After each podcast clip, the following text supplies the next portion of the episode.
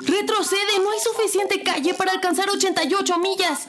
¿Calles? ¿A dónde vamos? No se necesitan calles.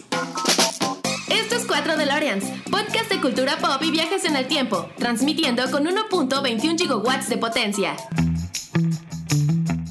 Hola a todos, bienvenidos al episodio 227 y primer episodio de este 2024. Muchísimas gracias a todos por escucharnos. Nos tomamos una semanita de descanso, pues porque vacaciones, entonces preferimos descansar un poquito y arrancar con todo este 2024, pero no se nos olvidaba que les teníamos que entregar el episodio sobre lo mejor del año y el episodio sobre lo peor del año, que va a venir a continuación la próxima semana.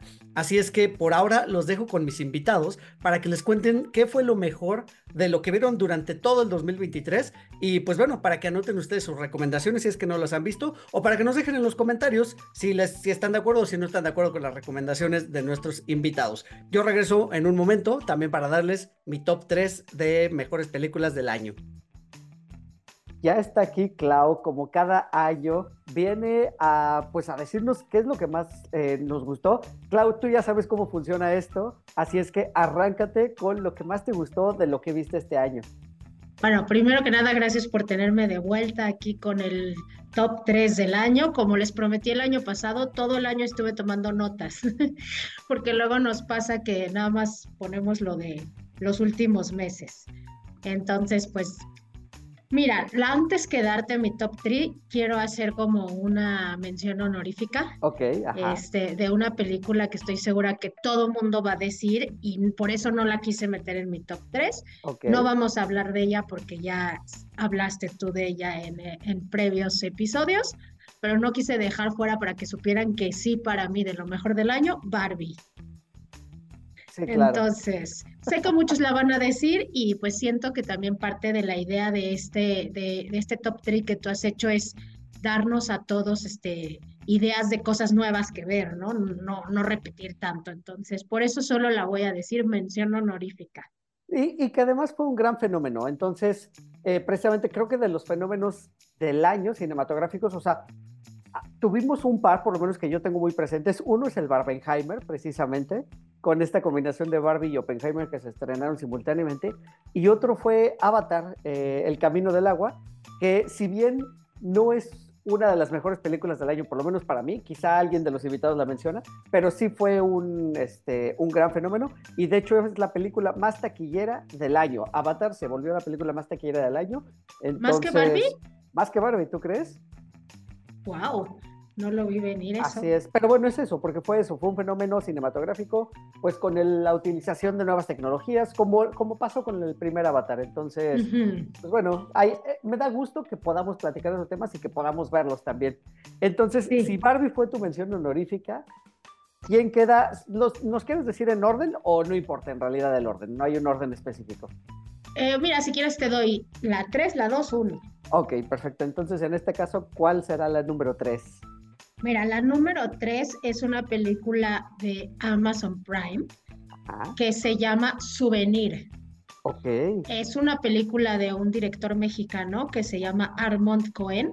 Es su primer largometraje y la verdad es que yo sí se las recomiendo. O sea, no es una película oscareña que la vamos a ver en miles de premios este, ahí, no, pero la verdad es que la disfruté mucho, está bastante bien actuada, bastante bien dirigida y la verdad me dio mucho gusto como poder ver nombres nuevos mexicanos en, en plataformas importantes como, como Amazon Prime.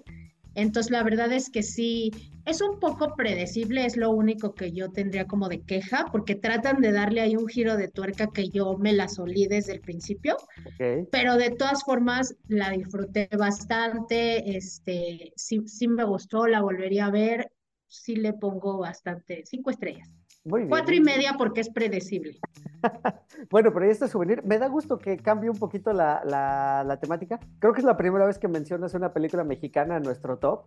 Entonces, eso está bien padre, porque creo que también al cine mexicano le fue muy bien este año, un par de cosas muy buenas. Eh, yo por ahí alcancé a ver una que está en mi top, que no les quiero hacer spoiler todavía, ya llegará mi turno. Y, y bueno, pero si, si, ustedes lo siguen en redes sociales, ya saben cuál es de, de, esas películas, ya saben a cuál, de cuál, o cuál me estoy refiriendo más bien. Entonces, me da muchísimo gusto que haya una producción mexicana. Ya la estoy anotando en este momento para verla a la primera oportunidad. Sí, nada más, ojo, porque hay otra película, no sé de qué año, que se llama El Souvenir. No, esta se llama Souvenir Solita. y es de 2023. Sí, es de 2023 y es mexicana. O sea, con eso ya no van a tener pierde, porque El Souvenir creo que no es mexicana. Ok, ok, muy bien. Bueno, gracias por hacer la aclaración. Entonces, ahí está, Souvenir 2023. ¿Y cuál sería entonces la número dos? La número dos es una película que vi en Netflix, este, que también me encontré un poco por casualidad y que esa sí la disfruté muchísimo, la vi con mi papá y los dos dijimos, wow, wow, qué peliculón. Se llama El curandero. Ok, ok. Está muy, muy buena. Esa sí, la verdad es que la recomiendo bastante para que le den una revisada en Netflix. El curandero. ¿De qué va más o menos? Para que nos des un pequeño, este...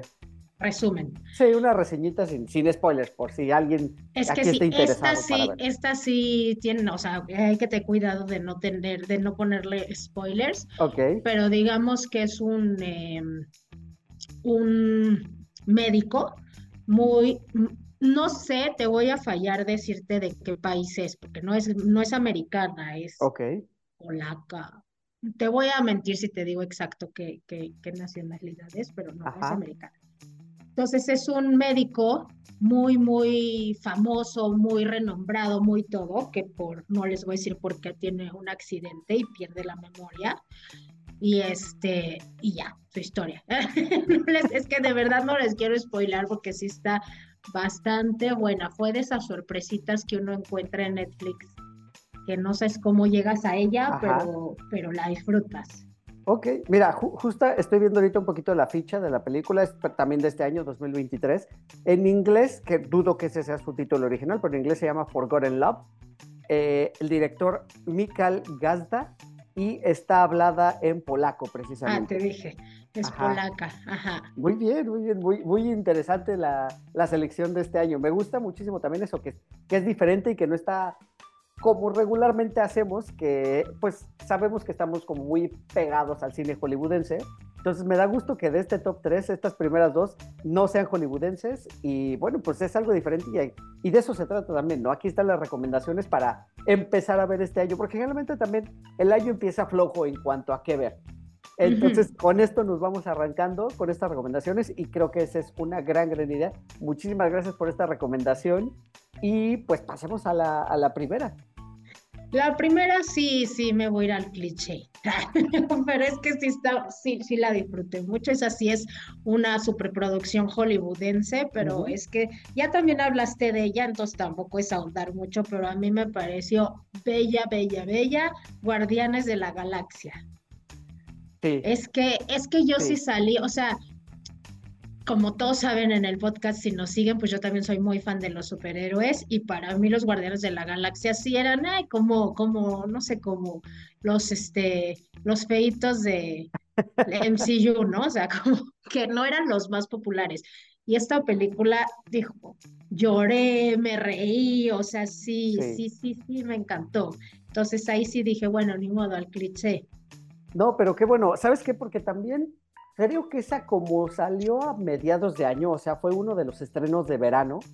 Eh, y además tenía como el handicap en contra de ser una película de Marvel donde Marvel está pasando por una crisis importante los superhéroes, el cine de superhéroes en general está pasando por una crisis importante. Marvel en particular tiene una crisis muy importante. Eh, arrancó el año de Marvel con Ant-Man Quantumania, que es una película terriblemente calificada. Es una película a la que le fue muy mal en cuanto a taquilla. Entonces, de ahí empezó a arrastrar como los, pues los, los eventos subsecuentes de, de estrenos en cuanto a sus producciones. Y este o sea, el estreno de Guardianes de la Galaxia fue como una pequeña, un pequeño rayito de sol en realidad en este mar de desesperanza que fue, que fue Marvel este año y los superhéroes. yo sinceramente les voy a, yo creo que con esta película cerré mi etapa de oro, en, o sea, no que las voy a dejar de ver porque soy fan, pero para mí toda esa época de Avengers, esa época dorada del MCU se cerró con esta película, o sea, fue un cierre así, broche de oro para mí. Y pues como ustedes lo han dicho en varios episodios, ¿no? Ya es otra generación, ya le están hablando a otro público y este y pues no las dejaré de ver porque como ya varias veces han dicho ustedes, pues ya nos tienen comprados, entonces ya ni modo, ya tenemos que irlas a ver pero, pero sí, o sea, ya no van a ser lo que eran. Y esta todavía fue un poco de, de también de nostalgia de, de, hace unos años, ¿no? Que era la época dorada del MCU.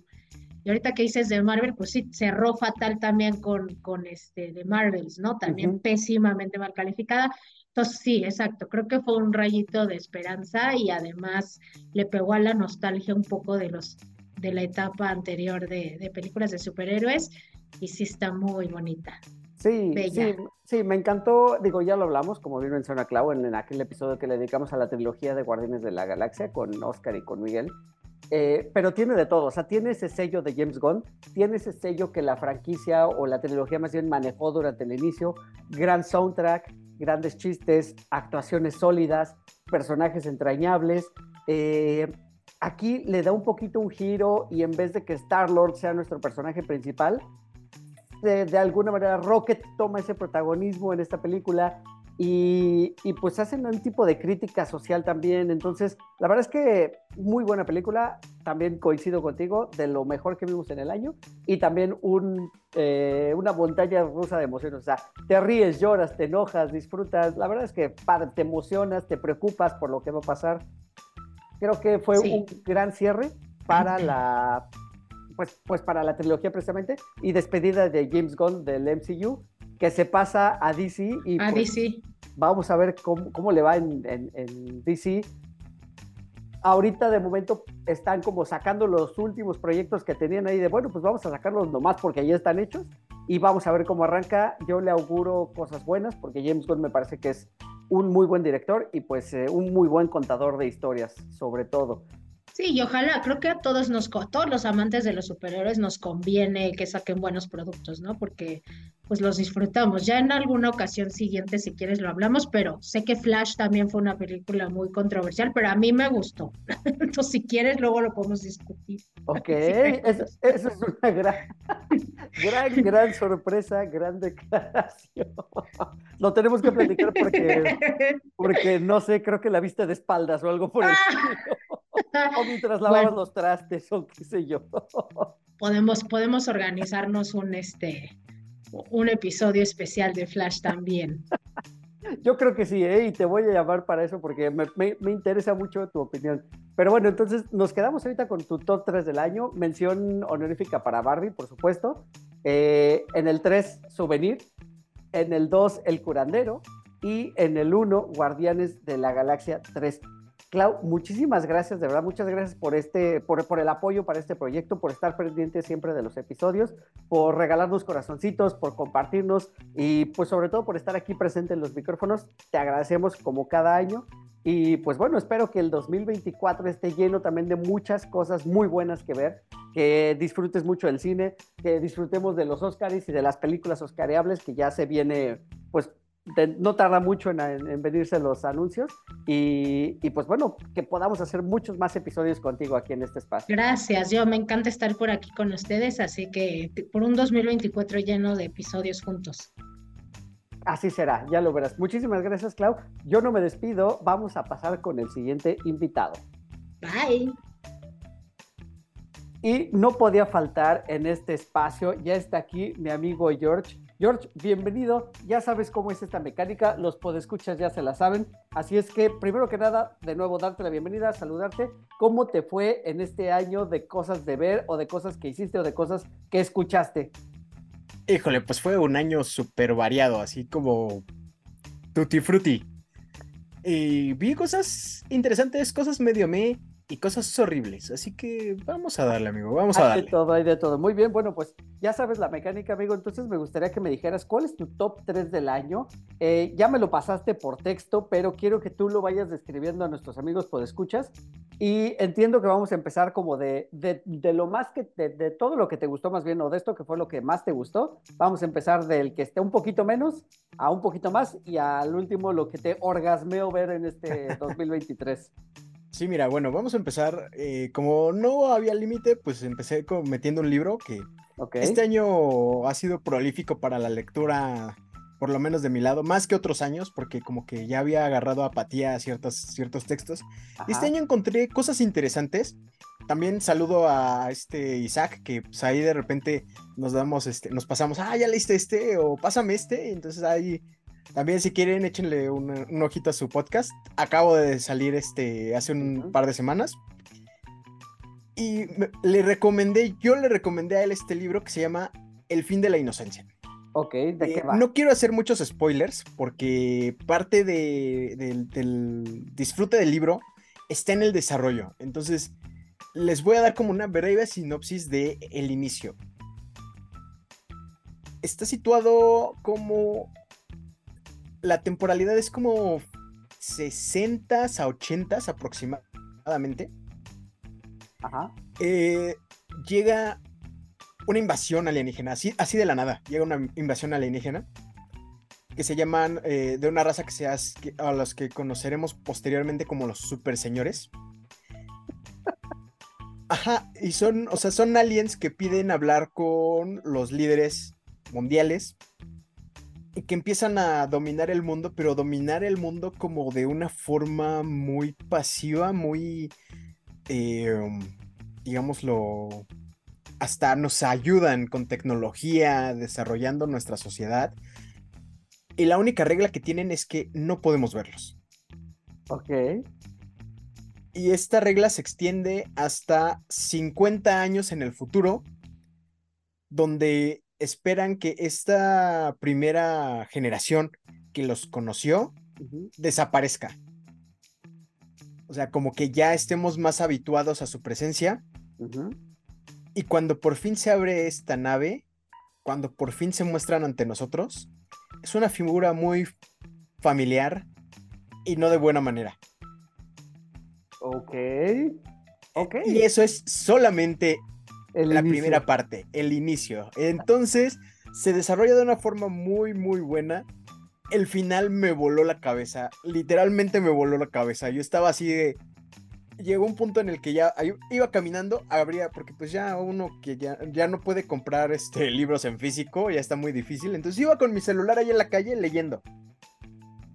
Así, ya un par de veces estuve a punto de, de ser este, atropellado por andar este, leyendo en la calle.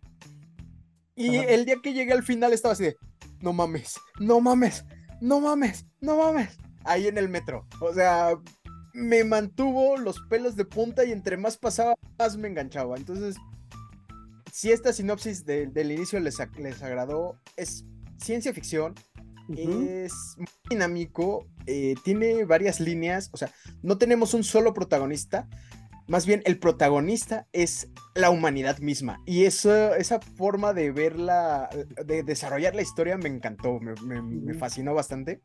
Entonces, denle un chance si son eh, team ciencia ficción. Y ahí me dicen, me echan, me dicen, ah, qué chido, o si no me mientan la madre. Qué increíble. La verdad es que de la manera en que lo estás contando se me antojó muchísimo. Yo he tenido que dejar de leer un poco por ciertas circunstancias en realidad. No es por falta de tiempo, sino porque más bien mi tiempo lo he invertido de manera diferente.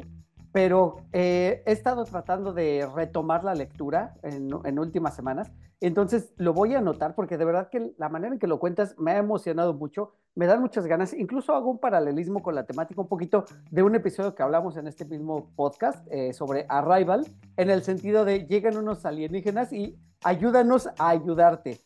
Entonces. Ándale, da muchas vibes a eso. O sea, incluso parece como que es, podría ser el papá de Arrival. Y okay, también okay. tengo en, en, línea como el cuento donde, donde sale Arrival, Arrival pero claro. ya, luego, ya luego les daré reseña también. ¿Qué, ¿Qué tan largo es el libro? Como para darnos una idea, más o menos. Eh, es relativamente corto, son menos de 300 páginas, si no, ah, si no mal recuerdo. O sea, está, está bastante digerible, está bastante bien hecho, la verdad, bien estructurado también. Suena, suena muy bien, me da muchísimo gusto que el número 3 de esta lista sea un libro. La verdad es que algo sui generis. No solemos recomendar libros aquí tanto, de hecho, deberíamos hacerlo más. Pero bueno, si no, como dice mi buen amigo George, vayan a escuchar el podcast de Isaac, el Club del Tío, donde se encarga también de reseñar libros y lo hace también de una manera muy amena e interesante. Perfecto, amigo. Me da mucho gusto que haya sido tu número 3. Entonces, ¿cuál sería el número 2 en este caso? El número 2, estuve medio dudoso, pero quiero darle spotlight a esta película porque muchas veces tendemos a tachar el cine, yo mismo lo he hecho, tachar el cine mexicano de, de muy genérico, de muy este que se queden muy pocas manos, que siempre son los mismos tres actores haciendo lo mismo. Este caso no se despega tanto porque tenemos a este Memo Villegas, que ha estado saliendo actualmente en todo, básicamente. Pero la historia me gusta cómo la desarrollan. La película se llama Sobreviviendo a mis 15. Eh, me sorprendió bastante. Yo pensé que iba a ser más como una copia de un chick flick genérico, digo, bueno, de un este, de una de estas películas adolescentes genéricas que tenemos muy acostumbrados a copiar y pegar en esta, en esta parte del, del mundo. Pero realmente no, realmente se siente muy arraigada a la cultura mexicana, sobre todo la cultura mexicana del centro del país.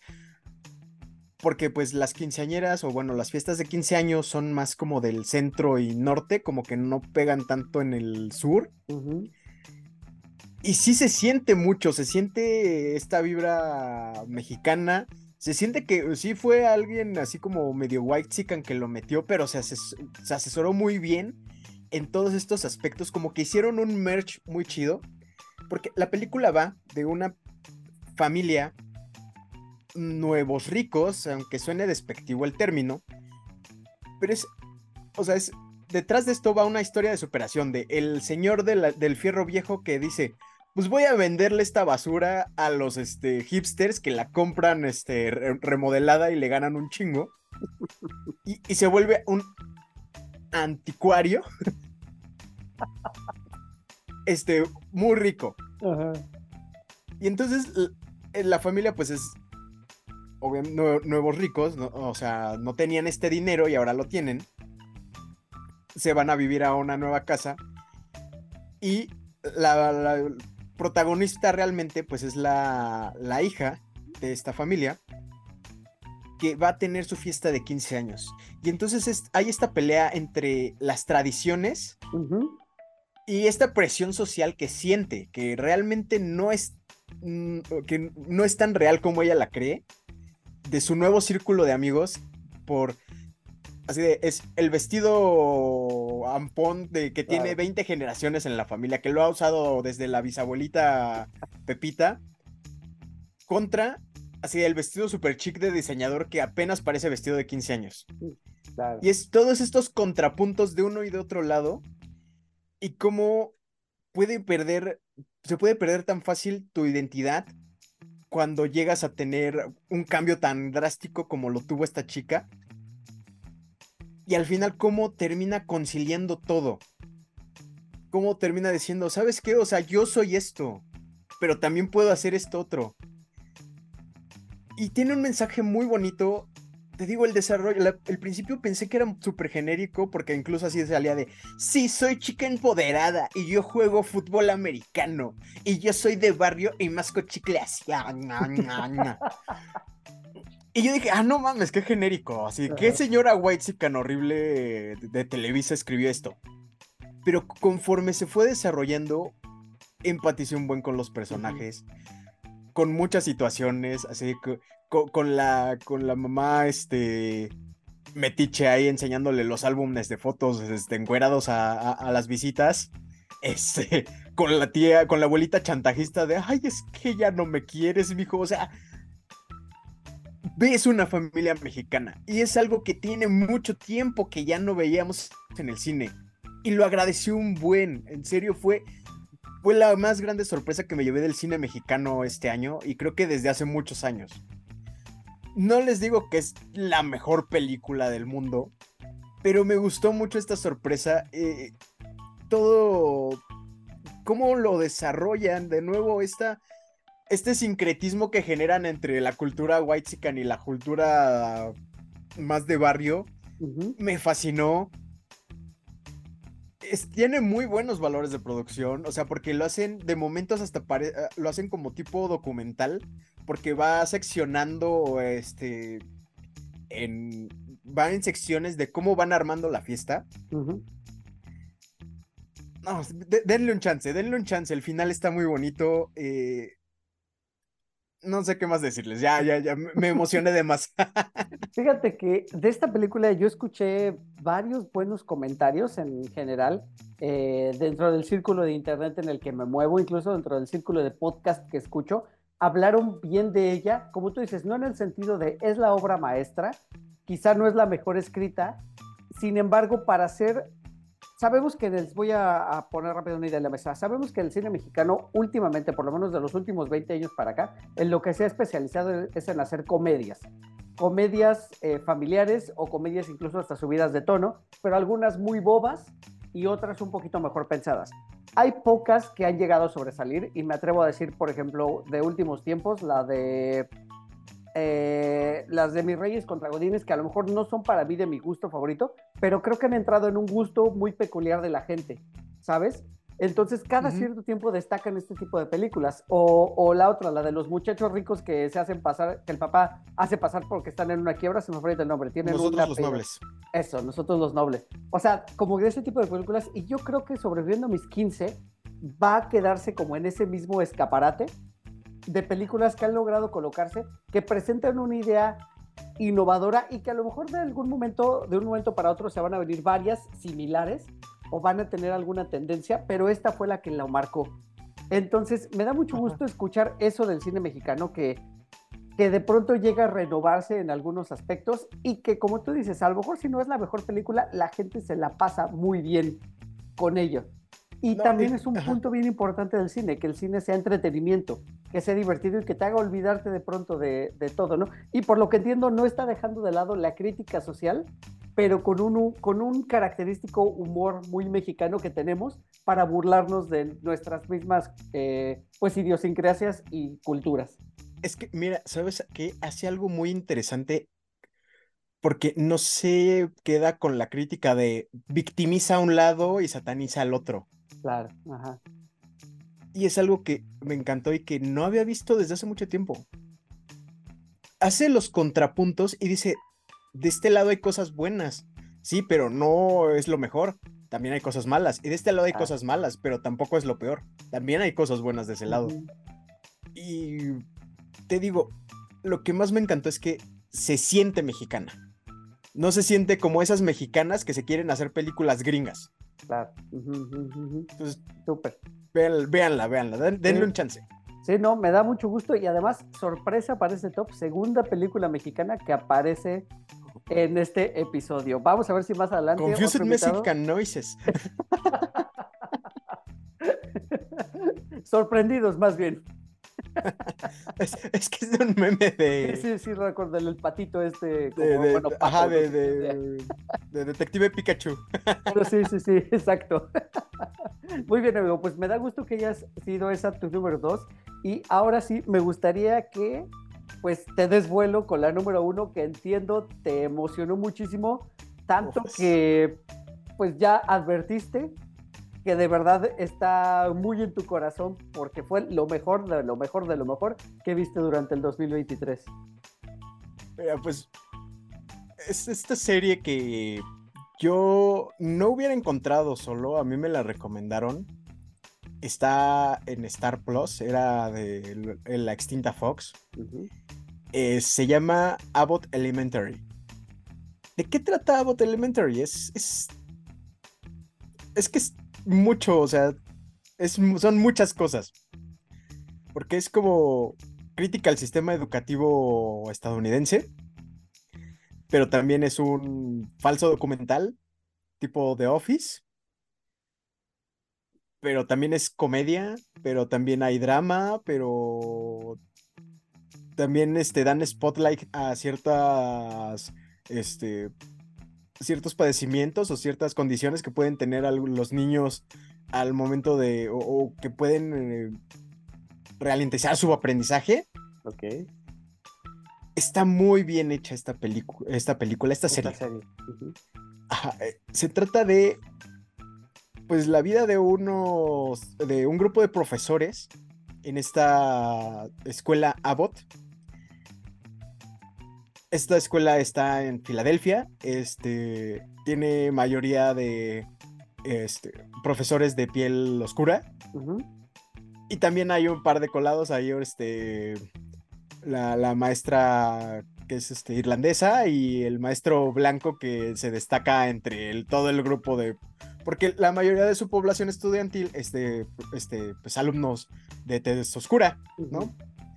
Y, son muy, muy graciosas todas las peripecias que van pasando para dar una mejor educación a sus alumnos, eh, los enredos, los personajes son súper entrañables. Tenemos a esta Quinta Harrington, me parece que se llama, que es la como que en torno a quien gira la trama, que es la maestra Janine, una maestra nueva, una maestra que tiene así de, eh, de toda la actitud, que va saliendo de, de- de- de la escuela y quiere innovar y quiere inspirar a sus alumnos. Y, y es así como súper, súper inspirada y todo el tiempo tiene que estar con esa actitud positiva, con esa energía, tratando de, de inspirar. Y tenemos este otro, el que ya les comenté, el, el profesor Blanco, que también su primer año y ya este, todo, también con toda la actitud y es su mejor amigo. Y tenemos estas otras dos maestras que hacen el contrapunto, que son eh, la maestra veterana, que ya tiene N cantidad de años en la escuela, y que dice, o sea, pues yo me tengo que conformar con lo que tengo, o sea, tú, yo sé cómo se maneja esto, tú eres nueva, eh, no, no, no muevas, literal. Y, y ese es como ese, eh, eh, empieza como con ese choque generacional, pero al, al mismo tiempo van, van armando una amistad. Y también tiene romance, así llega el maestro sustituto, que todos se enamoran, que si alguna vez vieron la serie de Todos odian a Chris, es este, el actor que le hacía de, de Chris Rock cuando era niño. No sé si lo ubicas tú. La verdad es que no, no, No. no, no, no me resulta familiar. Pasó de noche, salía ahí Terry Crews, de hecho, en, en Todos odian a Chris. Ok. Este, pero bueno, si alguno de, usted- de ustedes podcast escuchas, podcavidentes o como se diga, eh, lo han visto, pues igual y, y, este, ¿cómo se llama? Ubican al actor. Eh, otra actriz que sale ahí, que también pueden medio ubicar, es la niñera de Juego de Gemelas. Ajá, e- esa sí Sí, la sí. ubicas, ¿verdad? Sí, claro. que la verdad, o sea, yo la empecé a ver el primer capítulo y dije, yo la conozco, yo la conozco, yo la conozco. Y dije, no manches, es Jessie, Jess, creo que sí era Jessie, Yoshi. No me acuerdo, no, pero sí. Eh, Pero es de juego de gemelas y lo busqué y dice, oh, sí era la de juego de gemelas.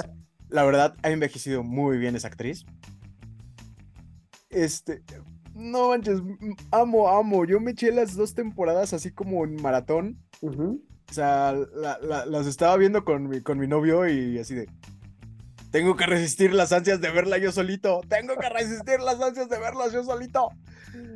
Porque en serio se quedaba muy, muy interesante. O sea, los cliffhangers no eran tan fuertes, pero te dejan esperando qué, qué situación hilarante, pero a la vez que puede ser plausible, vas a encontrarte en el siguiente episodio. O sea, en el episodio, est- esta, en el primer episodio, en el episodio piloto, la maestra que hace la de Juego de Gemelas es una irlandesa, pero pues que tiene así como que mm, afiliaciones no muy, digamos, legales. y lo, necesitan este, tapetes para que sus niños tomen la siesta, ¿no? Y de repente dicen, no se preocupen, yo voy a arreglarlo. Y llegan con tapetes de... ¿Cuáles son? ¿Cuál es el grupo, el equipo de, de béisbol de, de allá? ¿O de América? De No los, acuerdo. de, los Phillies de Filadelfia o los Águilas de Filadelfia. Los águilas, de los águilas. de fútbol americano. Llegan, lle- llegan con este, con tapetes de los águilas, así de, solamente no los muestren y les debemos un favor a no sé quién. O sea, generan, generan hilaridad de, de temas muy delicados como el, la falta de presupuesto, la falta de reconocimiento hacia los maestros. Y lo vuelven una comedia muy, muy hilarante. Incluso los niños tienen su spotlight en muchos momentos donde voluntario o involuntariamente se, se vuelven muy graciosos y muy cómplices de la historia. Como que, obviamente por las leyes de trabajo infantil, pues los niños no pueden actuar mucho, pero los meten en el, en el punto exacto, en la medida exacta, para que sean geniales, o sea, hacen punchlines tremendos. Este, bueno, les estaba contando la alineación. Son estos cuatro maestros más el maestro sustituto. Y la directora de la escuela es tu influencer favorita, así es este, es Yuya. haciendo sus lives y vendiendo sus productos y súper influenciable y haciendo TikToks. O sea, la, directora de la escuela es un desmadre. Literal se pone a hacer este, sus ventas de, eh, en línea así en TikTok, así de, y el siguiente producto es esta blusa fulanita, y vamos a ver quién puja más. Mientras están así literal, se puede estar incendiando la escuela y ella está ahí haciendo TikToks. No, no, no, no, puedo, es, es tan genial y te puedes, o sea, puedes pensar así de, no manches, pues es que sí tengo mi compañera de trabajo que prefiere hacer un TikTok que trabajar y le siguen pagando. Y aún así es tan entrañable. Los personajes me parecen excelentemente escritos. Las situaciones, este, tienen un conserje que es así como, como el Niles de la niñera, que nada más llega a molestar a los demás y se va. Este, eh, los niños también tienen como que un poco eso así de nada más como para molestar y, e irse.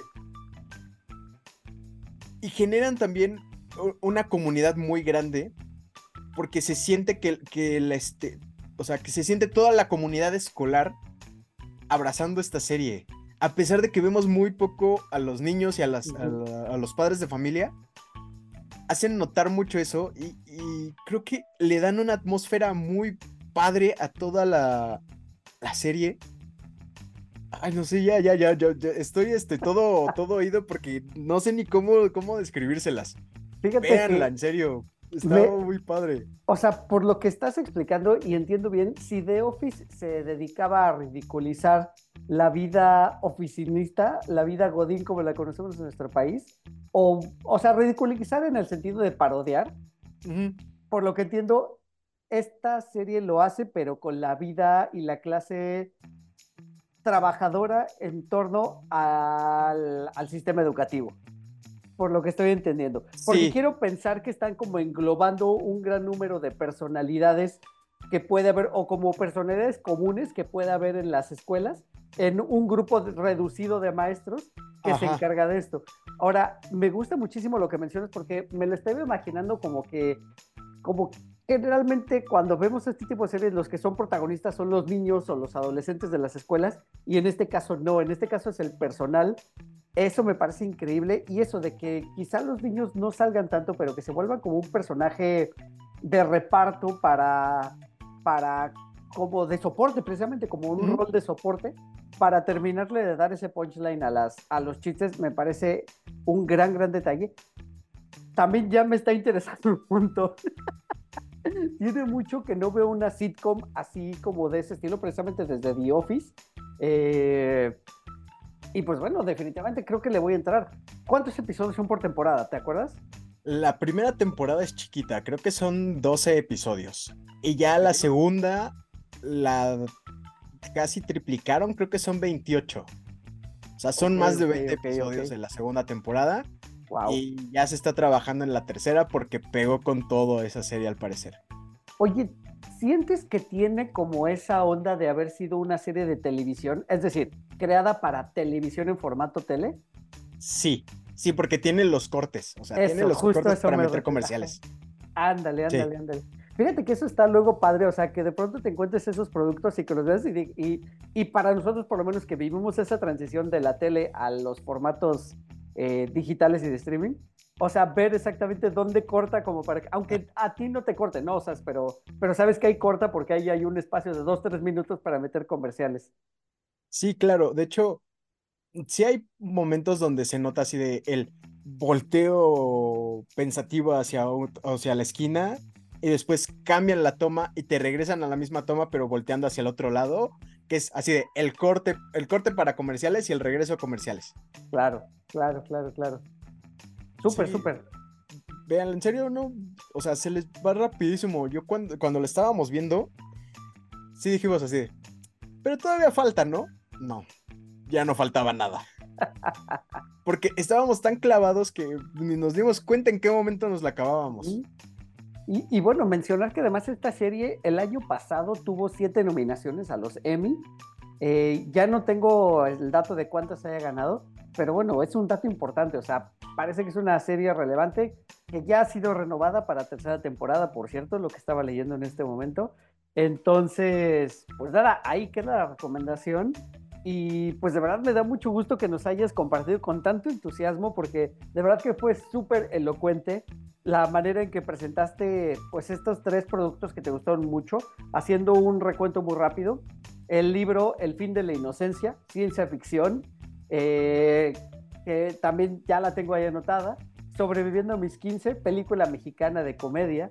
Y Abbott Elementary, que también pues es una comedia americana con crítica social también, pero pero manejando ese estilo de sitcom de los años 2000. Eh, de verdad que me llama mucho la atención tus recomendaciones. Me da mucho gusto que le hayas pasado. Me da mucho gusto que haya sido un año alegre para ti, por lo que se ve en cuanto a los productos que nos estás recomendando.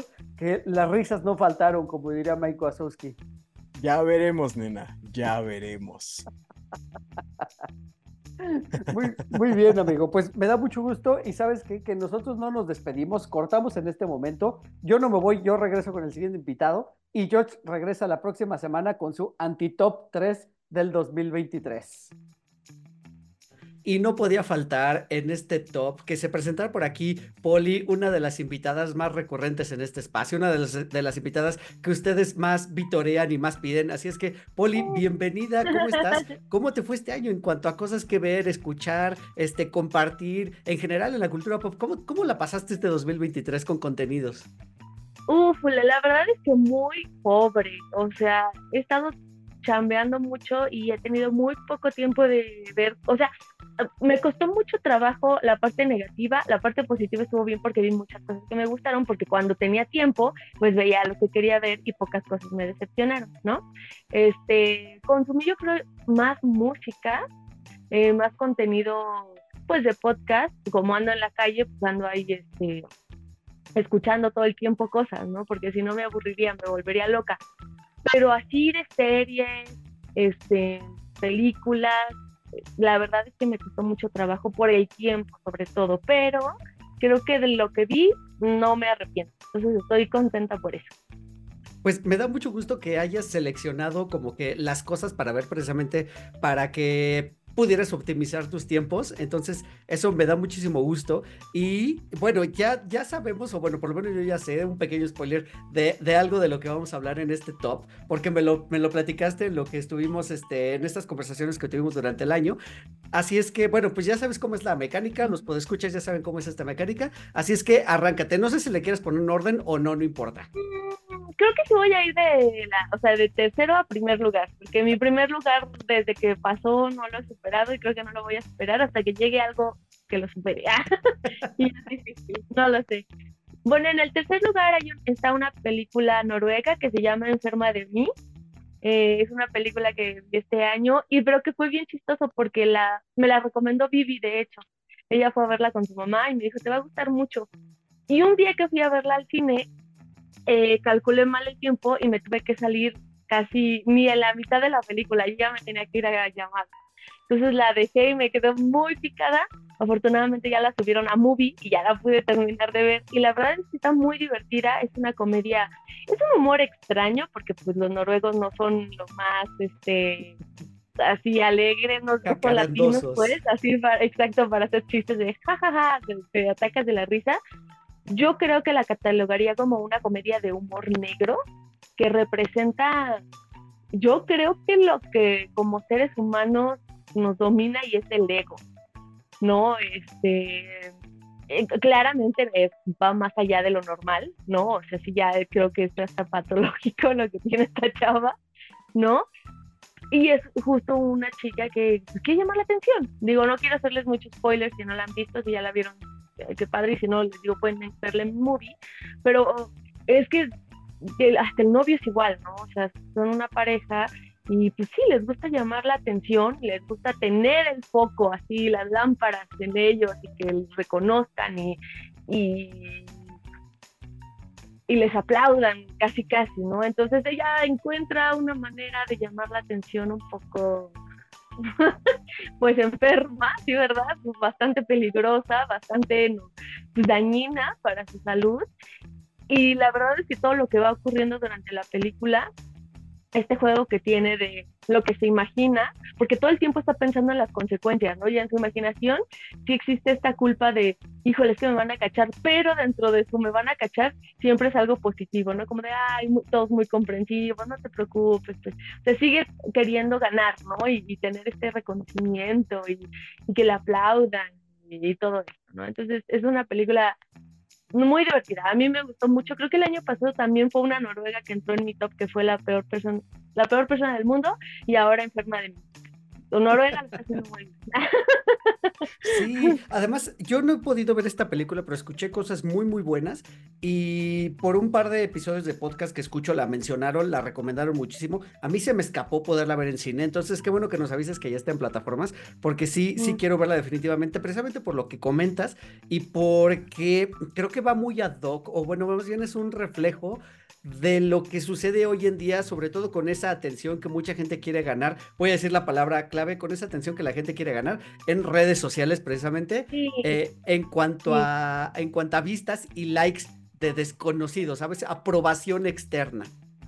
Pero ¿sabes qué es lo curioso? Justo aquí no profundizan tanto en las redes sociales, no. se van más a lo clásico, ¿no? Y eso es lo que me llama la atención, porque yo creo que la protagonista es como de nuestra generación, ¿sabes? Entonces sí te das cuenta que más bien es una mujer que le hizo falta que su papá le hicieran caso de chiquita, ¿no? O sea, porque todo el tiempo está buscando que le aplaudan y que la abracen y que le den amor. Y, y dices, qué mal, ¿no? Porque yo creo que a todos nos pasa, o sea, todos, te digo, si ella sí se va a un extremo así brutal, pero creo que todos buscamos el aplauso, ¿sabes? O sea, sí tenemos cierta tendencia a que el ego nos domine y nos gane y que, y que queremos brillar, ¿no? Y estar así en, en la tarima y ser los mejores. Entonces, sí es una película que te deja pensando justo en eso, ¿no? Y cómo puede haber gente que lo lleva a un extremo que dices, no manches, está loca. Está muy divertida. Bueno, a mí me hizo reír mucho. Sí, sí, definitivamente creo que es una película que debemos ver. Ahí está, ahí está la recomendación, fue muy recomendada. Es probable, estuve por ahí escuchando que participe dentro de premiaciones en esta temporada que ya se, que ya se está acercando. Entonces vamos a ver cómo le va, porque creo que internacionalmente hubo muy buenas cosas para ver eh, en este año. Entonces me da gusto que de nuevo entre al top una recomendación internacional fuera del cine tradicional hollywoodense. Y si estás de acuerdo, eh, me gustaría que pasáramos a la número dos. Mi número dos es una serie para... Sí, es sorprendente, porque no solo series. es una serie que ya está en su segunda temporada, pero solo he visto la primera. Y es una serie española de HBO que se llama 30 monedas, de Alex de la Iglesia. Este y pues yo la vi porque justo la escuché en un podcast, la recomendación. Yo no sabía que, existía la serie y que ya tenía tanto tiempo la primera temporada. Supe que se estrenaba la segunda temporada y cuando dijeron que era de Alex de la Iglesia, dije, bueno, le voy a dar una oportunidad porque yo con la serie pues no me llevo muy bien. Y sí, la verdad es que creo que la primera temporada, porque es la que ya terminé de ver, se ve muy marcado lo que Alex ha hecho a través de los años en toda su cinematografía. ¿No? Entonces, tanto en el cast como en la historia, ¿no? E, es una mezcolanza ahí de humor y película, pero brujería, pero posesiones, pero este, hay películas, ya, ya ves que en Las Brujas de Sugarramurdi usa mucho esta persecución policíaca. Pues creo que 30 monedas tiene como todo lo que es Alex de la Iglesia en un solo producto. Me gustó mucho, sí se ve que le dieron lana, ¿no? Para la serie, para la producción, lo cual está muy padre. Este, y pues yo creo que es de las únicas series que logré terminar ver en el año, porque siempre que empezaba algo lo dejaba, todo, todo, todo, todo. Y ahorita voy como en el primer capítulo de la segunda temporada, porque sí me llevo mi tiempo, pero es de las cosas que sí disfruté mucho.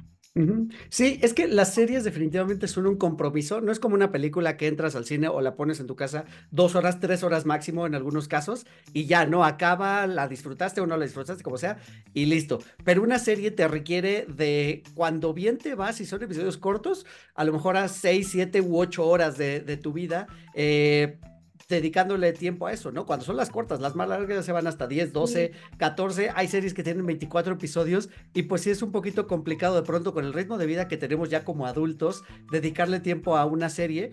Eh, y bueno, sobre todo que te atrape. Cuando es algo que te atrapa, pues bueno, a lo mejor hasta lo disfrutas, ¿no? Pero eso, dedicarle el tiempo. Ahora, hablando en particular de 30 monedas, me gusta mucho. Yo ya vi la primera temporada también. No he visto la segunda. Y sí, definitivamente Alex de la Iglesia es un creador del que ya hemos platicado aquí en el podcast, sobre todo cuando es temporada de, brujas y de Halloween, porque pues nos gusta mucho el terror que él maneja, bueno, terror comedia que él maneja. Eh, en esta serie definitivamente se ve mucho la mano de este director en, en, la serie. Creo que él no dirige todos los episodios, pero él es el creador o, digamos el showrunner, el que está detrás de... Exactamente, el que está detrás de, de la historia. Y me encanta porque la historia es o sea, desde que te cuentan como de qué va la historia, el pitch es increíble. Que es, se supone que las monedas con las que le pagaron a Judas para traicionar a Cristo existen y están perdidas por el mundo. Y entonces hay alguien que se está, no les quiero hacer más spoiler, pues alguien que se está dedicando a conseguir las 30 monedas, precisamente porque se supone que le pagaron con 30 monedas de oro. Entonces, que le está dedicando el tiempo a encontrar esas 30 monedas por el valor que tienen y en realidad, pues es por un valor espiritual también, como dice Poli, o sea, con ritos, tiene que ver con ritos, este, un poquito de posesión, con este, vaya, hay un montón de mitología ahí metida, hay brujería. Sí, sí, sí. Y, está bien padre porque detrás de estas búsquedas, pues empieza a haber una serie de asesinatos. Y entonces, pues, eh, como dice también Poli, entra la policía en una persecución, en una investigación, y es donde se empiezan a mezclar como que lo que es verosímil para unos y que no lo es para otras personas. Entonces, ese choque de, pues, de visiones es lo que se vuelve muy interesante en esta serie. Y pues, como siempre, ese toque de comedia eh, ese toque como ligero de, de, cómo tratar el terror, la verdad es que está, está padre. La verdad es que está muy padre y bueno, tiene buenos efectos y sí es sorprendente. Entonces, muy, muy recomendable, Poli. Me da mucho gusto que la hayas este, podido ver. No sé por qué no te la había yo platicado. No sé, en algún momento se me, se me pasó. Que está muy. Mm, mm, se me hace como muy de bajo perfil, ¿sabes? O sea, en general, creo que en un. O sea, en una época en donde el streaming te bombardea de series, pues luego ya se te pasa a recomendar las que no son tan anunciadas, ¿no? es como complicado. Donde Netflix es el rey de las series, este, creo que de repente HBO, que yo sí creo que tiene muy buenas producciones, sobre todo los documentales me gustan mucho, este, pero creo que escarbándole pues encuentras buenas cosas. Y de verdad, yo no hubiera eh, escuchado esta recomendación, yo creo que ni la hubiera visto hubiera pasado para mí como otra serie más, ¿no? Cierto, sí, sí, sí, sí, porque como dices, sí, pasó como muy, voló muy por debajo del radar, pero bueno, véanla, está ahí en HBO, muy fácil de ver, consejo, pónganle subtítulos, porque de pronto hablan con un español un poco coloquial. no está tan, no está tan mal, ¿eh? Hay algunos personajes pero está por ahí. Padre, pero sí está padre que hay muchos idiomas involucrados en la serie. O sea, por eso te digo que sí se ve que hay mucho presupuesto, porque sí, este, hay de, hay de todo, ¿no? Entonces, a mí eso me gustó mucho. Sí, alta, altamente recomendable, 30 monedas, ya dos temporadas en HBO. Entonces vayan a verla, qué padre que está en el top, la verdad es que es una gran, gran recomendación. Y pues bueno, yo ya sé cuál es la número uno, pero cuéntanos, a, cuéntales a los podescuchas, ¿cuál fue o qué fue lo que más te gustó este año? Ok, este año mi número uno es una película española de un director que se llama Calle Casas, que para mí fue un gran descubrimiento este año presentó en el Festival de Macabro su película La Mesita del Comedor, que se sigue proyectando en algunos festivales y que ya puso en su Instagram, que creo que ya se va a proyectar en cines mexicanos, lo más probable en la Cineteca. eh, creo que si el 2, no me acuerdo si es 12 de enero o 12 de febrero, pero ya se va a proyectar el próximo año en salas de México. Y para mí fue una gran, de por sí, todo macabro este año para mí fue como muy especial porque me di el tiempo de ir, de eh, poder ver el mayor número de películas que presentaron. Eh, creo que me la viví todos los días ahí en las proyecciones, pero estaba padre porque justo las presentaciones de muchas de las películas el director estaba ahí. Y cuando presentaron la mesita del comedor pues estaba Calle Casas. Y bueno es una película que habla de un matrimonio que son un matrimonio ya de pues mayor eh, no es como el común de 20 30 años y tuvieron un hijo y les costó mucho trabajo embarazarse no entonces es como la novedad y quieren comprar una, no es una mesita, no es una mesa de comedor, es como una mesita de centro, ¿no? Y discuten porque a la esposa no le gusta la mesa que compró, escogió una mesa espantosa y él sí la quiere. La compra y esa compra trae una serie de desgracias que lo vuelven súper eh, tormentoso. No sé cómo decirlo, o sea, es la película más cruel, divertida, eh, el guion está increíble. Eh, una de las cosas que ese día en la sesión de preguntas y respuestas le hacían a Calle es qué tanta, qué tanto improvisaron los actores, porque es tan natural la actuación y el diálogo que tienen entre ellos que parecería que están pues, realmente poniendo mucho de ellos. Y Calle dijo, no, yo así dijo, no, no, yo de improvisación no, porque escribo tan buenos guiones que no los dejo, ¿no? Y dije, claro, o sea, el guion está muy bien hecho. ¿no? Y este, no les puedo decir más, porque él dijo, esta película, eh, si, si acabas con las expresas, pues ya como que le quitas todo, ¿no? Es como un poco cuando, cuando veías psicosis y, o sea, no podías contar de lo que iba a psicosis, sino ya no tenía chiste la película, ¿no? Entonces creo que eso pasa con la mesita del comedor de, de calle. Y me dio mucha risa porque, o sea, es tan incómoda que te ríes, o sea, que dices, no puede ser que me esté riendo de esto, no debería hacerlo.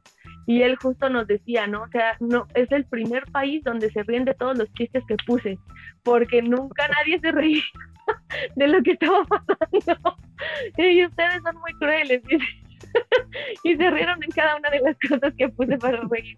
Entonces, La mesita del comedor para mí sí fue una película que me voló la cabeza y es mi top número uno de este año. No he visto nada, nunca había visto algo así y no he visto nada igual en él. Sí, estoy muy emocionado por verla, la verdad. Queríamos meterla en el especial de terror que hicimos este año, bueno, año pasado, porque ahorita ya estamos hablando en 2024, nos están escuchando en 2024.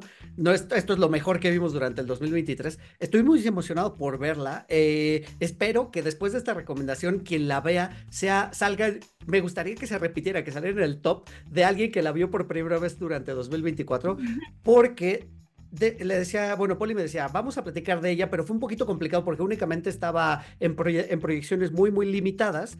Pero al mismo tiempo, Poli me recomendó como para que te vas empapando de calle, vete a ver a, Amazon Prime en este momento, Matar a Dios, que es una comedia también, una comedia thriller española muy, muy divertida, como dice Poli, con un guion muy original eh, con esa mezcla de fantasía y realidad en la que no sabes qué es lo que está sucediendo, eh, de verdad que se puede confundir muy fácil. Eh, si así de bien está escrito el guion de, de, la mesita del comedor, como está el de, el de Matar a Dios, de verdad que han sido ver la película con mucha, o sea, con mucha emoción. Porque por lo menos lo que yo vi en Matar a Dios fue esto que mencionas, la naturalidad en cuanto a los, las actuaciones, en cuanto a los diálogos, que no te crees que puedan estar escritos de esa manera. O sea, porque de verdad se siente, pues, pues sí, como esa química entre los actores que creo que ayuda mucho a que toda la... O sea, digamos que en conjunto de todo, de actuaciones, guion, efectos especiales, eh, situaciones, chistes, que no deja de ser terror, pero sigue siendo divertido, eh, pues consigan este efecto que haga que te involucres muchísimo en la película y que te creas que es real entre comillas, real, lo que está sucediendo. Aparte, fíjate, hace poco eh, en una página de Facebook pusieron que cuál era la mejor película de terror que habían visto en el 2023 y yo puse la mesita del comedor y alguien me puso, eso no es terror. Bueno, viniendo de alguien que lo mejor que vio en el año 2023 fue La Monja 2, no puedo tomar muy en cuenta tu opinión, ¿no? Porque además, creo que, y ya lo hemos platicado mucho aquí, ¿no? El terror no solo tiene que ver con lo paranormal, sobrenatural, esto es algo completamente cotidiano, o sea, no va a haber nada sobrenatural en la mesita del comedor, nada. El verdadero terror de esto es que es algo que podría pasar y eso lo convierte en algo terrorífico, ¿no? O sea, Sí. piensa en una película de asesinos, ¿no? Y no deja tanto no slashers, sino ya como asesinos como tal, pueden ser muy terroríficas por el hecho de que, bueno, sí, sí puede pasar, está basada en un hecho real o lo que quiera, pero aquí se vuelve todavía tan cotidiano y tan de que te pasa en cualquier día que eso es lo que causa toda esa tensión. ¿no? Y creo que ese es el valor de la película en el género, ¿no? Sobre todo. Sí, sí, sí, sí. No, pues de verdad, ahí está la recomendación. Estén pendientes de la cartelera. Ya en próximos días seguramente va a ser más claro qué, qué día queda. Igual, si podemos, se los ponemos aquí abajo o hacemos una publicación, una publicación, perdón, cuando se estrene la película para que vayan a verla, porque ya saben que lo que recomienda Poli es garantía en muchas, eh, muchos sentidos. Entonces, vamos a estar pendientes de ello. Y pues nada, Poli, no me queda más que agradecerte por, por tu tiempo, por todos los episodios que nos diste este año, por todas estas recomendaciones y pues bueno, por tu dedicación al proyecto, como siempre, te agradezco muchísimo. Eh, y pues bueno, ya saben que nosotros cortamos en este momento, pero Poli no se va porque regresa la siguiente semana con el anti-top 3. Con lo feo. Así es, entonces vamos con el siguiente invitado. Ha llegado el turno de Darinka. Yo sé que ustedes la estaban esperando. Ya está por aquí de vuelta para decirnos qué fue lo que más le gustó este año. Así es que Darinka ya se sabe la dinámica. Ustedes también ya la saben. Entonces, cuéntanos, Dari, ¿cómo estás? ¿Cómo te fue en realidad en este año en cuanto a cosas que ver? ¿Lo disfrutaste o le sufriste? ¿O te costó trabajo encontrar a tu top 3 como el año pasado? ¿O fue un poquito más sencillo? Hola, ¿cómo están todos? Y muchas gracias de nuevo por invitarme. Este, la verdad creo que sí, este año fue muy claro para mí. Eh, para quienes me conocen, pues creo que ya deben de saber cuál debe ser mi número uno. De hecho, aquí hay un ligero spoiler en mi labial. Eh, pero sí, creo que hubo muchísimas cosas que me gustaron mucho. Eh, pero definitivamente tengo muy claro cuál fue mi top 3. Muy bien, muy bien. No, pues me da mucho gusto que entonces la hayas pasado bien. Eso significa que tal vez te costó trabajo encontrar las que no te gustaron para el episodio de la siguiente semana. Eh, sí, Eh, sí. Pensé que íbamos a hablar de eso de una vez, pero eh, sí, me costó un poco más de trabajo, sí, porque igual un ligero spoiler, creo que hubo muchas decepciones en cuanto a lo que no me gustó. Creo que tenía igual expectativas de que iban a haber grandes cosas y al final pues no resultó así, pero bueno, así es la vida llena de decepciones. Sí, sí, sí, eso, eso, eso también. Este, pero bueno, si quieres nos arrancamos entonces. ¿Quieres ordenarlas? ¿Tienes un orden así de 3, 2, 1? Este, y nos, o el orden en el que tú les quieras poner. Sí, tengo un orden del 3 al número 1. Va que va. Entonces vámonos con la número 3. Pues bueno, como ya se la saben también, no me voy a ir con una sola opción. Creo que voy a englobar el número 3 con dos opciones porque aquí yo hago lo que se me antoja.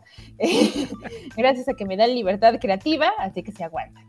Este, y pues creo que eh, me gustaría poner a Spider-Man, eh, esta segunda parte.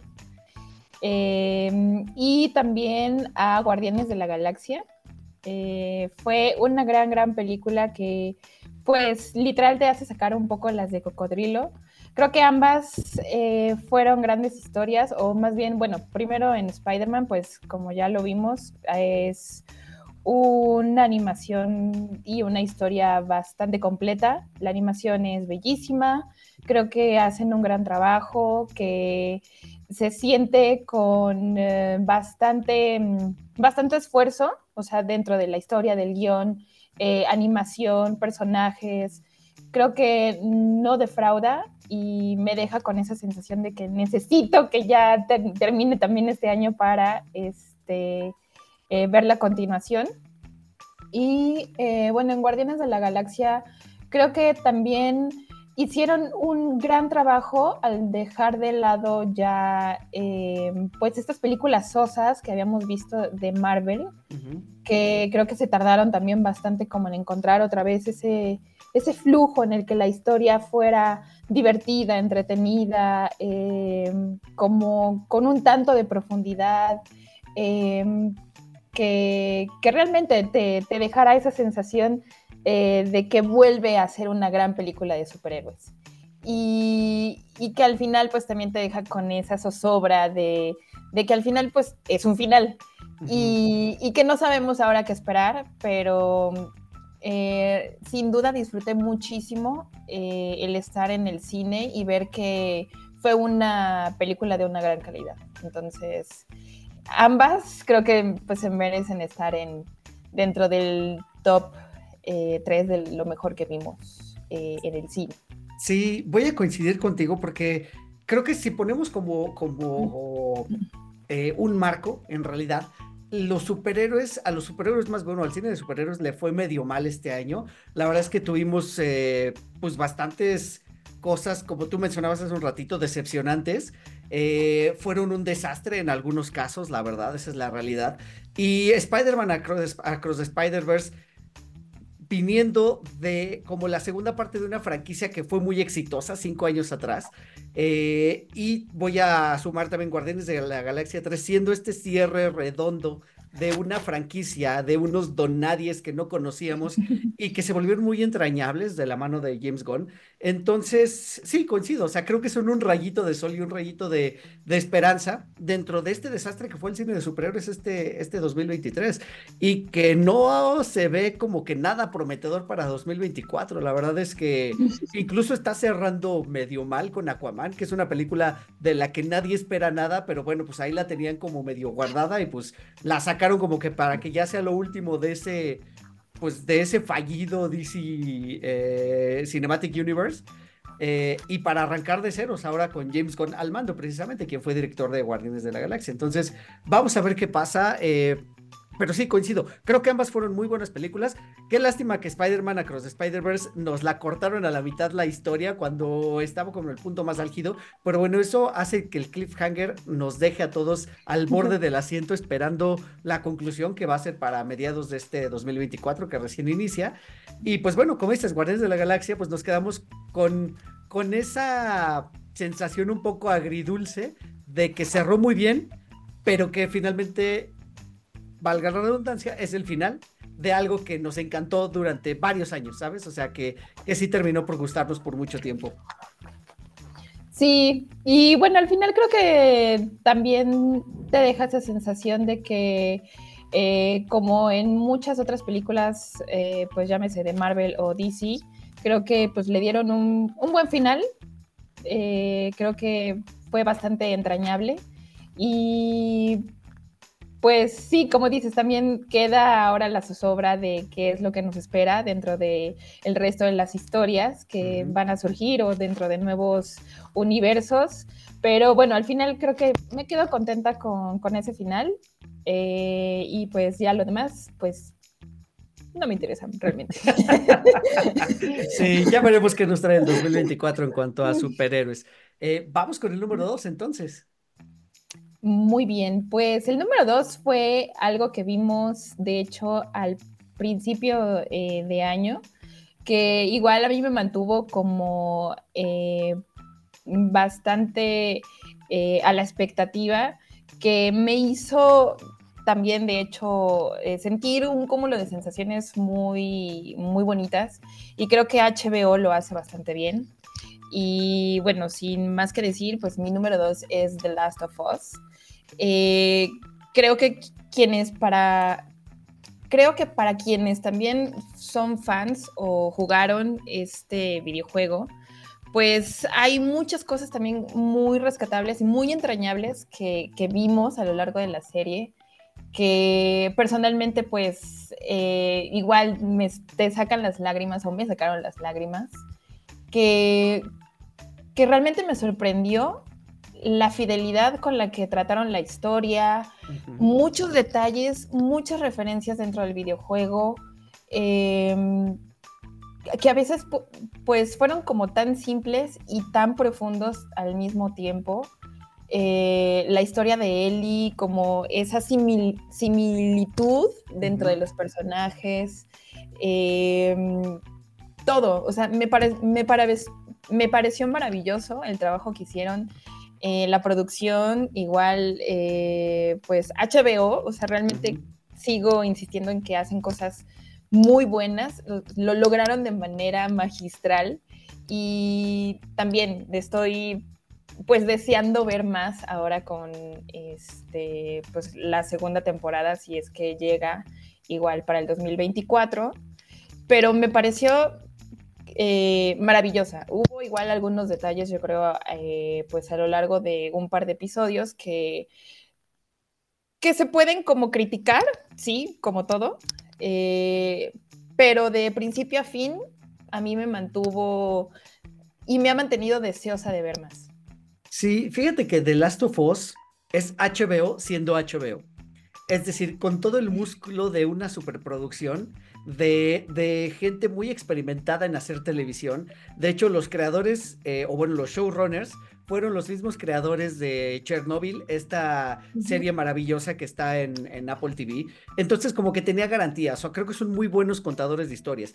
Y lo más rescatable y sobresaliente de esta serie es que puedes ser fan del videojuego y te quedabas satisfecho o puedes no ser fan, es más, ni siquiera conocer la franquicia y de todas maneras quedar muy satisfecho y muy conforme con la historia. La verdad es que está muy bien contada y pues bueno, como tú dices, creo que nos entregó momentos muy entrañables, momentos de risas, momentos de lágrimas, momentos de terror, momentos de acción, o sea, creo que tuvo de todo. Y por supuesto, creo que todo mundo recordará ese famoso episodio número 5, en el que se toma una pausa a la historia principal para centrarse en un pequeño cortometraje sobre dos personajes satelitales o secundarios, por lo que entiendo en la trama del videojuego, pero que se convirtió en un dramón absoluto que, qué barbaridad, qué buen episodio. O sea, creo que tuvo muchos momentos de esos la, la serie, ¿no? Este, tiene momentos muy duros en algunas partes. Eh, y, bueno, también con el sello de HBO es de no te encariñes con ningún personaje porque en cualquier momento puede, puede desaparecer. Y bueno, pues destacar las actuaciones de Pedro Pascal y de esta Bella Ramsey, que lo hicieron maravilloso. O sea, Bella Ramsey también, o sea, creo que lo hizo espléndido. Una chica que parece no ser muy, eh, ¿cómo decirlo? Como no muy carismática. ¿Sabes? Pareciera que esa te da la impresión, pero sin embargo creo que con la actuación del personaje de Ellie lo va logrando poco a poco, ¿no? Que fue de las primeras críticas que tuvo incluso la serie antes de haber salido. Entonces, coincido contigo, creo que fue una de las grandes sorpresas. Ya no la tenía yo en el radar por lo mismo, porque sucedió muy al principio de año. Entonces, qué bueno que la tienes aquí en tu top para que no se haya animado a verla, pues que vaya, porque de verdad que vale muchísimo la pena. Sí, completamente. Para quien no la ha visto, creo que debe de darle una, pues darle eh, su propio visto bueno eh, creo que sí es algo imperdible eh, que hay que ver, sumamente rescatable y que como dices, aunque no tengas idea de qué va, aunque no tengas idea de pues, la referencia del videojuego o de, eh, pues, de la historia, sin duda es, es muy buena, está perfectamente bien hecha y pues sí, siempre saca uno que otro susto. Así es, sí, sí, sí. La verdad es que bien, bien, bien hecho HBO. Y pues esperan, este, perdón, de Last of Us con en HBO. Y pues vamos a esperar a ver cuándo sale la segunda temporada. Esperemos que sea ya en este 2024. La verdad es que no he seguido muy de cerca las notas, pero bueno, pues ahí estaremos al pendiente. Ya saben que en el grupo siempre platicamos al respecto cuando algo, algo así empieza a sonar. Y pues bueno, si ustedes conocen a Darinka y la han seguido durante los episodios que hemos hecho aquí en Cuatro DeLoreans, seguro ya sabrán cuál es el número uno, pero te dejo que lo presentes. Muy bien, pues eh, mi número uno, como podría tornarse, ya saben, un poco obvio, pues es Barbie.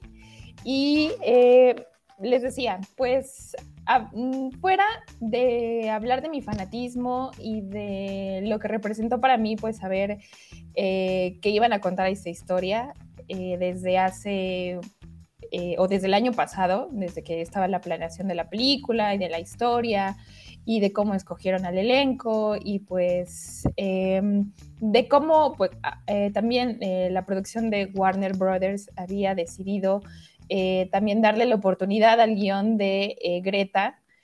Creo que para mí, pues, eh, fue una gran emoción y el darme cuenta ya después de ver siete veces la película, que realmente fue, y es una cinta muy bien lograda, que eh, de la misma forma, personalmente, pues a mí me pareció muy grato eh, el ver pues, la, construcción eh, de esta historia, de ver pues las actuaciones de todos, de, de Ryan este, Gosling, estaba pensando en Ryan Reynolds, no sé por qué, pero de Gosling, este, de Margot, de todos, creo que fue una gran conjunción em, entre guion, historia, entre imágenes, entre la estética de lo que es Barbie.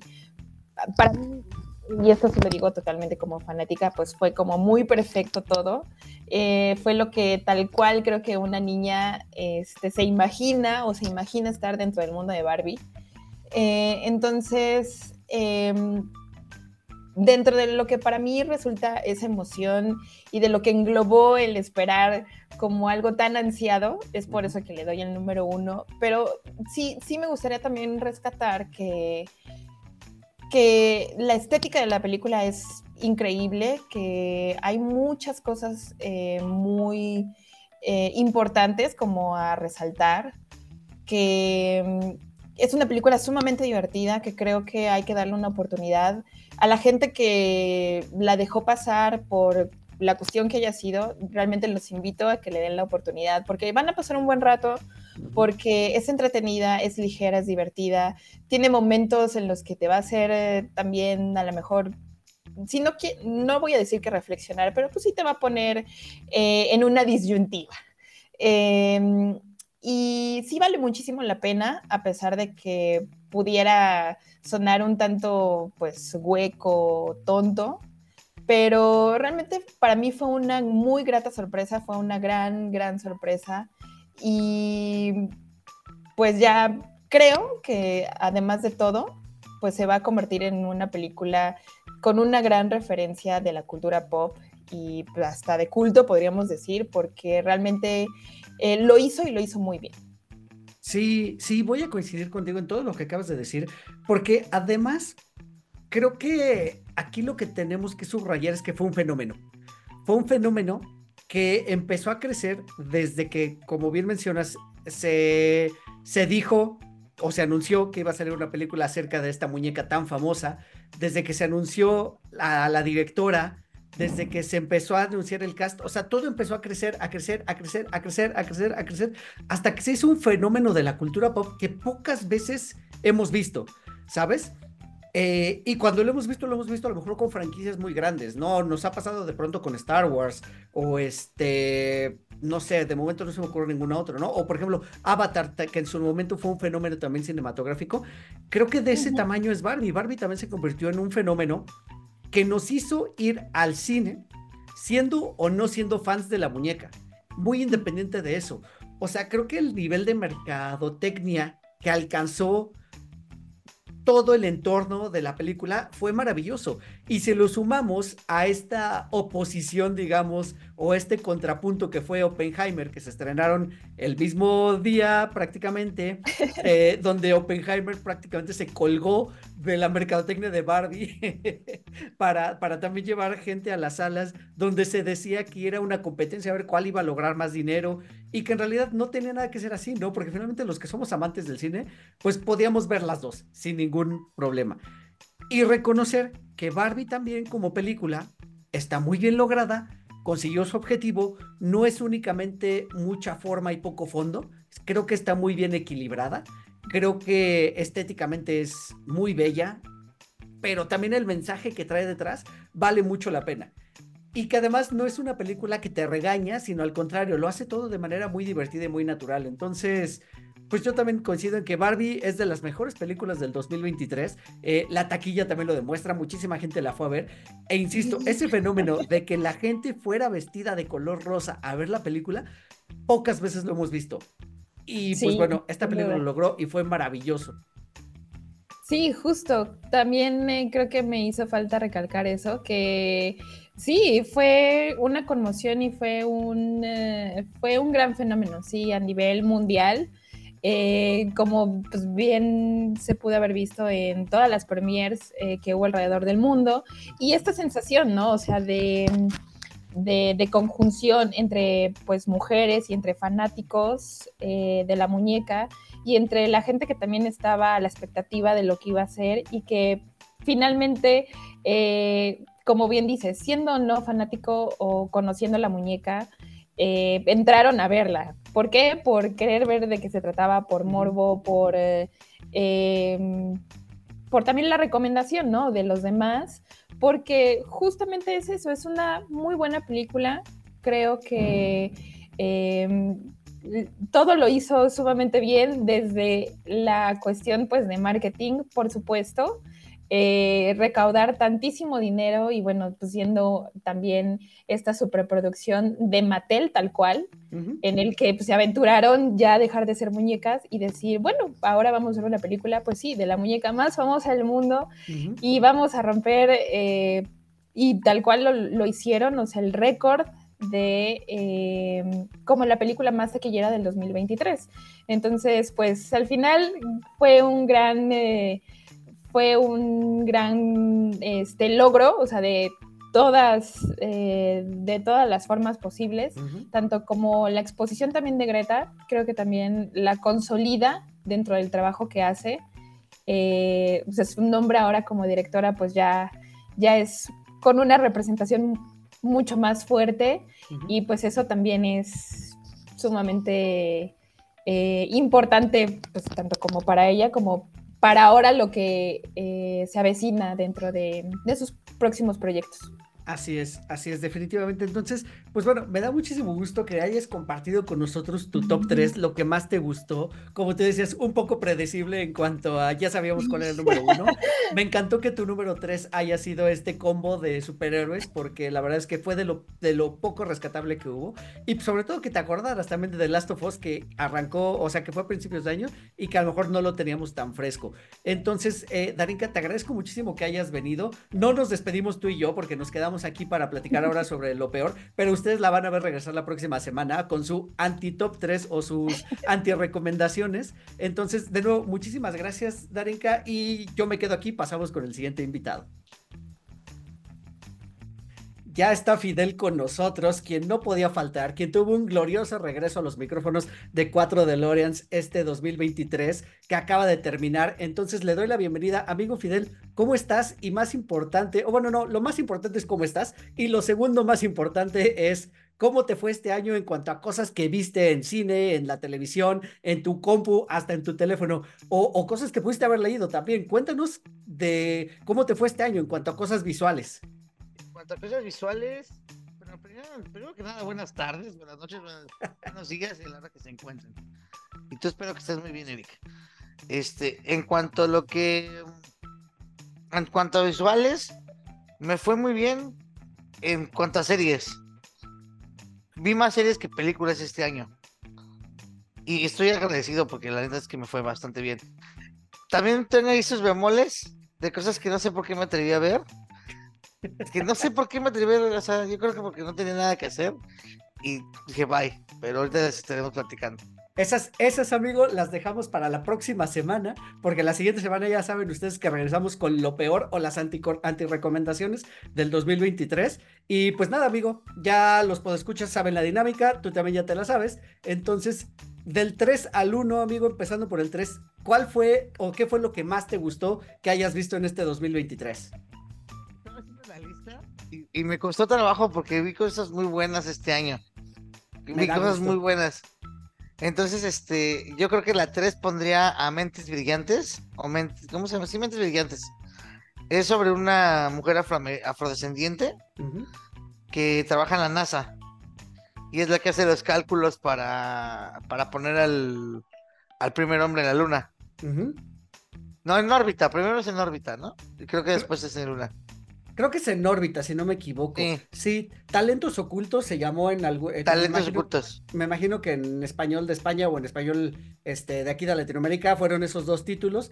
Y en inglés, ah, no puedo encontrar el título en inglés, pero sí, este, estaba buscando la participación de las actrices, porque aparte, ese año que salió esta película, fue nominada, tuvo varias nominaciones, entre ellas, una de las actrices tuvo nominación a Mejor Actriz. No recuerdo si lo ganó, pero, pero bueno, tienes razón, creo que es una gran película que desarrolla muy bien estas diferencias que tenían las mujeres en esas épocas, porque además ellas eran afrodescendientes. Este grupo, creo que son creo que tres o cuatro mujeres, no lo recuerdo muy bien, pero que conforman a este, digamos, pequeño escuadrón de matemáticas que son, como tú bien mencionas, realizan los cálculos para poder poner esa primera nave en órbita, en esta carrera espacial que se tenía con la, con la Unión Soviética en aquellos años. En la, en la película les llaman las computadoras. Cierto. En la película les llaman las computadoras para, para que ellas son las que están computando. De hecho, cuando les llaman, les llega una computadora IBM. Cierto. Que, nadie sabe, pues, que, que nadie sabe programar más que ellas. Ajá, ajá, ajá. Con tarjetas perforadas, ¿no? Si mal Con no tarjetas recuerdo. perforadas, sí. Sí, la verdad es que, o sea, me parece genial esta película. Si no la han visto, se las recomendamos. ¿Dónde la viste, amigo? Porque no recuerdo. No recuerdo si está. la vi en Netflix o la vi en Amazon. Ah, pero sí está en plataformas. O en ¿no? Star Plus. No me acuerdo. Es probable que esté en Star. Sí, sí, sí, sí. Hidden Figures se llama en, en inglés. Película de- del 2016. Y que, y que ¿sabes qué? Que estaba Octavia Spencer, Janelle Bonae, eh, Taraji Henson. Y creo que fue Olivia Spencer la que tuvo la nominación. Hasta ahorita no recuerdo si la ganó. Pero me, me gusta mucho como todas esas diferencias marcadas que ponen entre hombres, mujeres, entre af- afrodescendientes eh, y gente blanca. La verdad es que muy injustas recuerdo muy claro, esta es un pequeño spoiler, pero esa escena donde una de ellas tiene, para ir al baño, tiene que ir a otro edificio, porque en el edificio donde está trabajando no hay baño para mujeres negras. Entonces, híjole, eso es terrible, pero a la vez creo que ejemplifica muy bien el contexto de esa era, lo que se estaba viviendo. Y me gusta mucho la escena que donde rompen la, precisamente la, la chapa esta del baño. Que dice, no hay, aquí no hay hombre, aquí todos orinamos del mismo color. Cierto, cierto, cierto. No, la verdad es que es, verdad, es verdad. Y me parece una gran recomendación, amigo. Qué bueno que la tienes esta en tu número 3. Qué bueno que la pudiste ver, porque además es muy entretenida. Es una película súper entretenida. Eh, se pasa muy rápido, la verdad. Y, y sí te tiene con ese nerviosito de si lo van a lograr o no lo van a lograr. O sea, porque entramos a esas escenas de ya viene el despegue y qué va a pasar si va a lograr el cohete salir de la, de la atmósfera o no. Yo creo que, yo creo que si algún día le damos un, le dedicamos un programa completo, te lo agradecería mucho porque la verdad es que me gustó muchísimo. Yo tenía muchas ganas de verla, pero no sabía cómo se llamaba en inglés y tampoco sabía cómo se llamaba en español. Yo no me veía segmentos de ella en TikTok.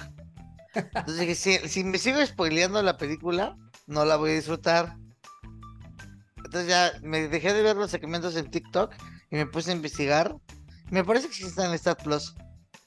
En este momento lo estoy buscando y sí, está en Star Plus precisamente. Sí, Así es. Entonces vayan sí, ahí a verla temporada. Es, es, es muy, muy, muy recomendable. Eh, amigo, pasemos entonces a tu segunda recomendación. Mi segunda recomendación es que creo que me equivoqué con esta, pero ayer, ante hace poco vi una película que se llama Old en inglés, Ajá, Viejos en español. Está en Netflix. Ajá. Es con Gael García Bernal. Ya sé cuál es, sí. Es que es, que es de terror. Cu- cuéntanos, amigo, porque mira, te voy a hacer, nada más voy a hacer aquí una pequeña disclaimer. Esta película fue de las que para mucha gente fue terrible. Eh, en realidad en cines le fue muy mal porque además salió cuando estábamos como apenas retomando el ritmo después de la pandemia. Entonces, definitivamente mucha gente no lo fue a ver. Y pues también sabemos que es de M. Night Shyamalan, este director que nos acostumbró a los giros de tuerca como tan intempestivos y que, pues bueno, finalmente no le terminó de ir bien a esta película, pero yo quiero que me expliques por qué te gustó tanto. A mí, yo, yo, yo estoy así como en un término medio. A mí me gustaron algunas cosas y otras cosas no. Pero, pero tú, amigo, este es tu segmento, así que dinos por qué te gustó esto y por qué está entre lo mejor del año para ti. está entre lo mejor del año para mí porque fue lo que vi este año, ¿ah? No, no, no es porque ya ha salido este año.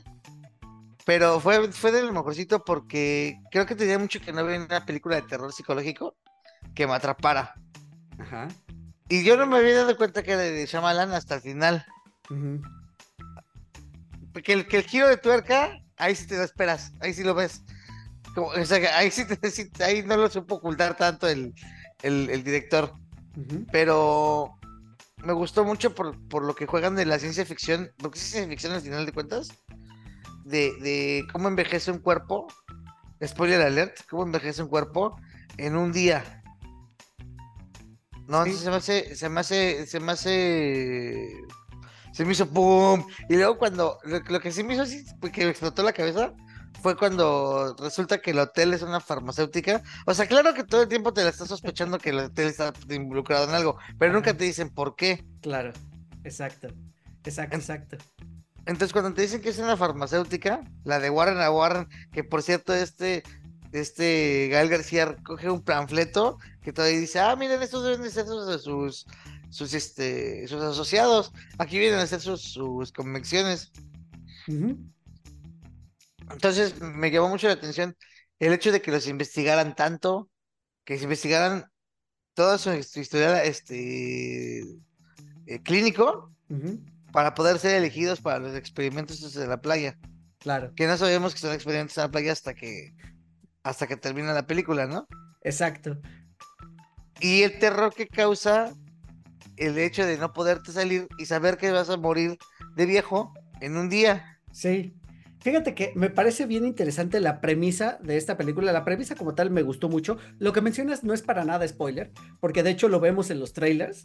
Eh, uno de los trailers más eh, o que más llamó la atención fue eso, ¿no? Que llegaba esta familia, precisamente encabezada por Gael García, y que de un momento a otro, en el trailer, sin explicarnos por qué, eh, llegan ellos con unos niños y de un momento a otro ya son unos adolescentes.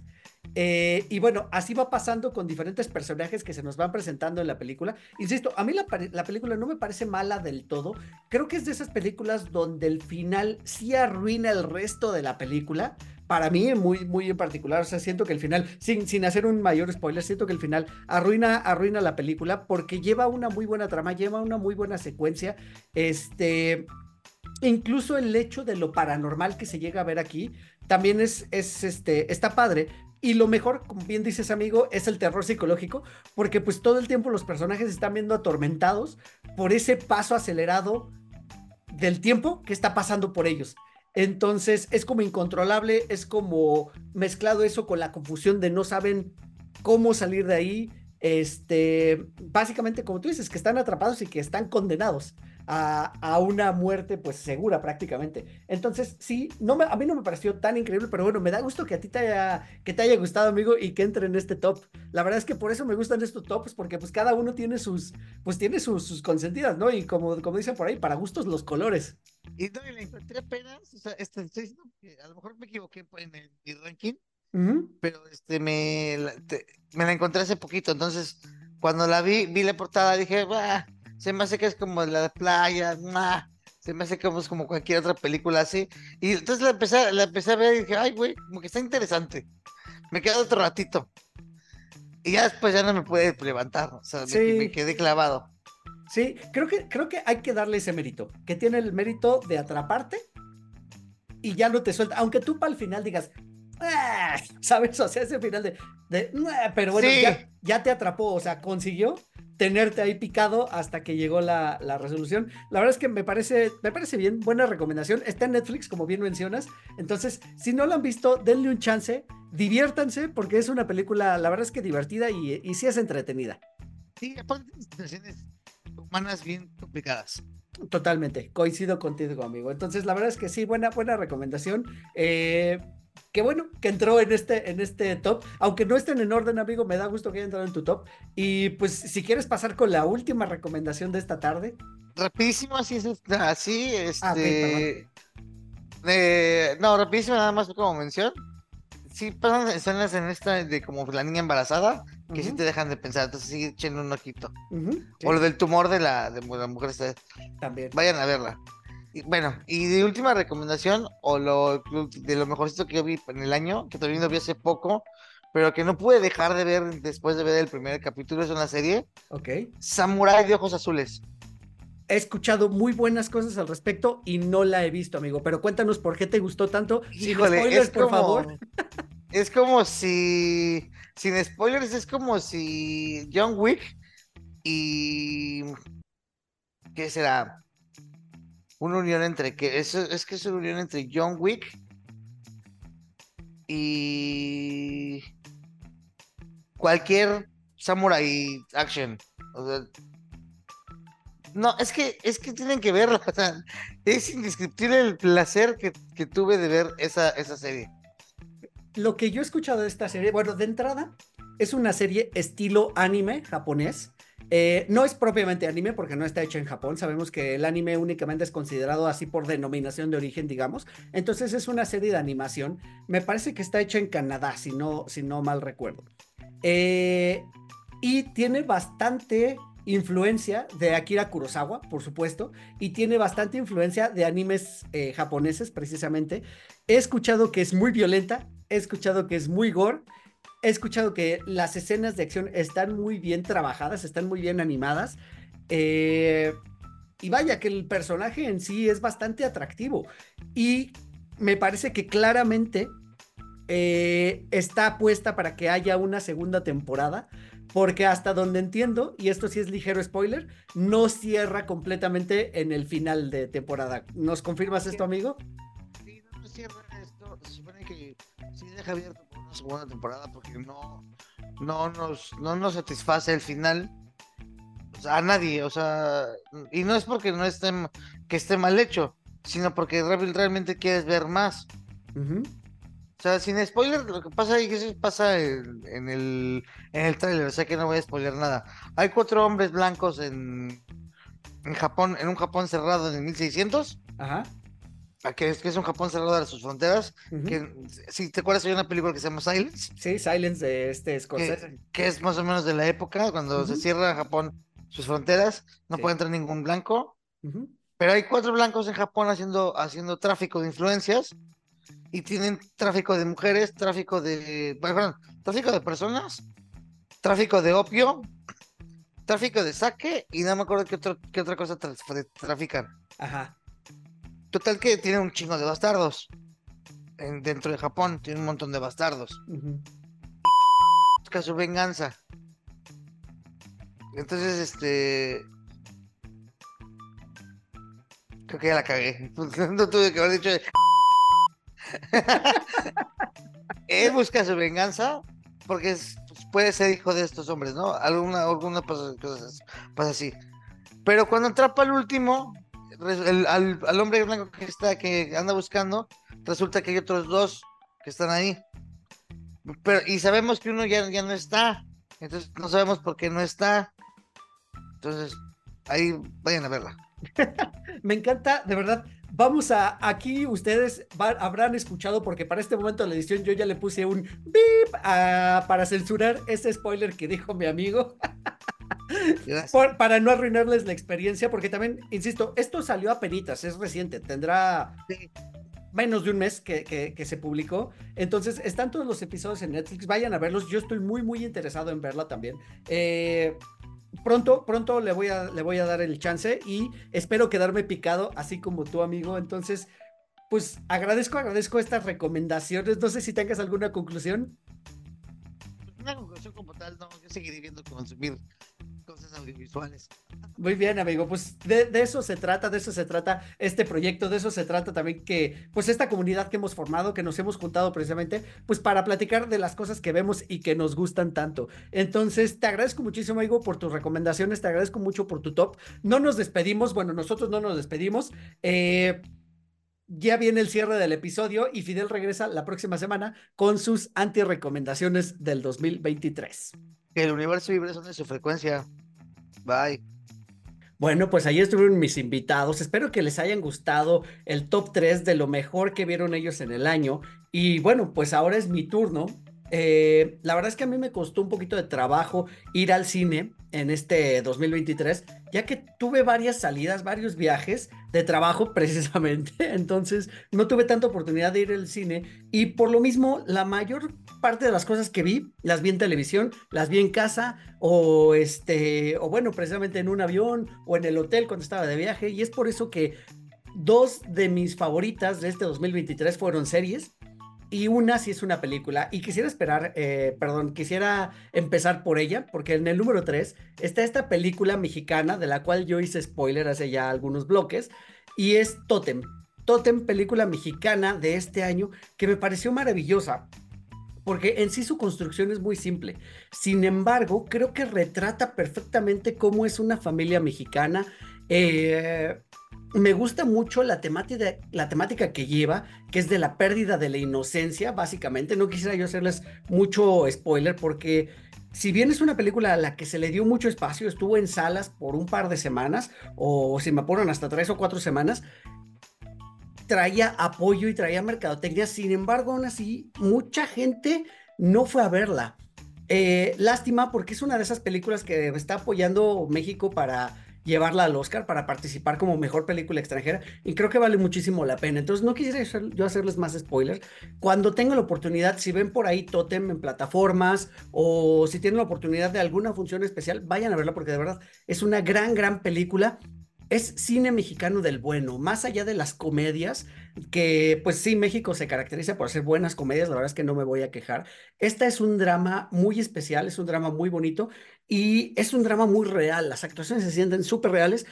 Eso sí, déjenme decirles que es una película un poco dolorosa, la verdad. Eh, si están sensibles por situaciones que tengan que ver con enfermedades, creo que les puede pegar de cierta manera, les puede afectar. Entonces, véanla pues con esa, con esa premisa, pero de verdad véanla. Creo que es una película mexicana que vale muchísimo la pena ver y que van a disfrutar un montón. Bueno, en el número 2, ahora sí es una serie y es The Night of, serie del 2016. Ya saben que aquí la regla es que no importa de qué año sea, siempre y cuando lo hayamos visto por primera vez en el año en curso o en el año del que estamos platicando.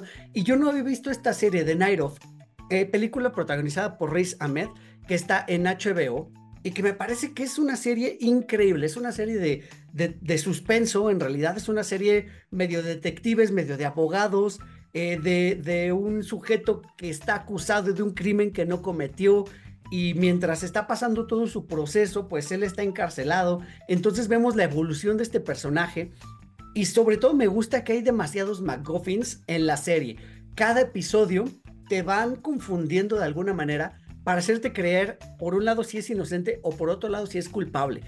Entonces, me gusta mucho el desenlace. Es algo que no quisiera yo tampoco spoilearles si no la han visto, porque creo que se disfruta mucho y además se disfruta mucho que al final uno se queda con sus propias reflexiones y puede sacar su propia conclusión de si nuestro personaje en cuestión es culpable o no del crimen del que se le está acusando. La verdad es que yo me la pasé maravilloso con esta serie. Tiene actuaciones increíbles. Por está John Turturro, que lo hace. Mm, o sea, de verdad es un gran, gran, gran actor. Yo no lo tenía en el radar. Eh, cuando salió en Batman, yo escuchaba comentarios de, oh, John Turturro está participando aquí. Yo no lo tenía en mente y ahora que lo veo, sé por qué le estaban dando como tanto pues tantos reflectores. La verdad es que me parece un gran actor. Él hace aquí de un abogado, un abogado un poquito en quiebra, un abogado un poquito mañoso, que no está acostumbrado a, los grandes casos y lo hace de maravilla. La verdad es que es gran recomendación. Vayan a ver cuando puedan The Night Of en HBO. Y bueno, muy rápido también porque este episodio ya se alargó demasiado. Mi número uno es la conclusión de Ted Lasso. Ted Lasso temporada 3, que se lanzó, se estuvo transmitiendo por, por Apple TV a principios de año, creo que por ahí de marzo, marzo, abril y mayo, más o menos fueron los meses en los que estuvo corriendo Ted Lasso.